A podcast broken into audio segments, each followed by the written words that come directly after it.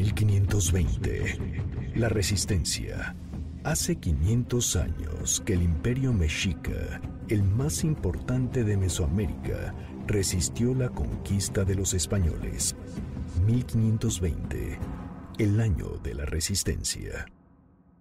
Según la tradición náhuatl, al menos una década antes de que llegaran los conquistadores a Tenochtitlan, un conjunto de ocho presagios se presentó en las tierras mexicas.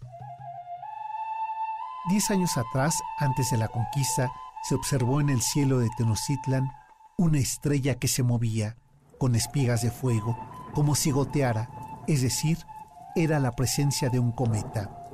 El segundo de los presagios ocurrió cuando un rayo cayó en el templo de Huitlecutli.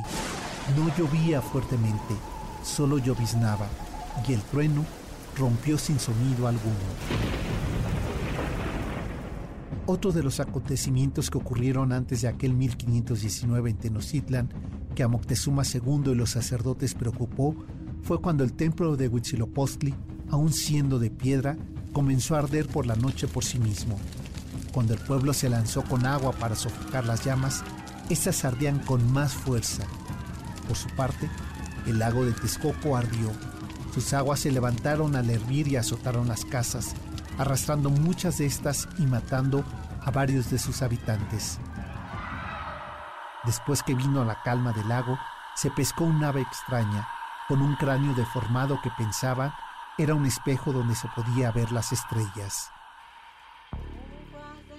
El sexto presagio que las crónicas hablan es de un espejo donde Moctezuma II vio la guerra. Al consultar aquel espejo de obsidiana, pudo visualizar que un ejército avanzaba a la ciudad y luego desaparecía.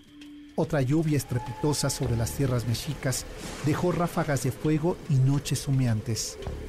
Por último, las crónicas mexicas cuentan que antes de que llegaran los seres barbados y dorados como el dios Tonatiuh, en las aguas cercanas a los templos mexicas se lograba ver seres deformes. Aparecían y desaparecían entre las aguas y las tinieblas. Eran criaturas extrañas a las que nunca se les pudo consultar ni atrapar.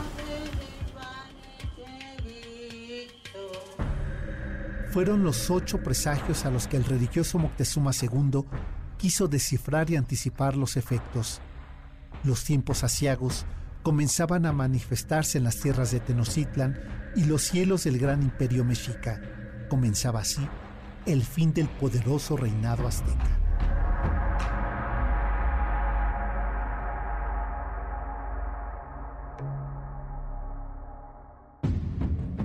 ...1520... La Resistencia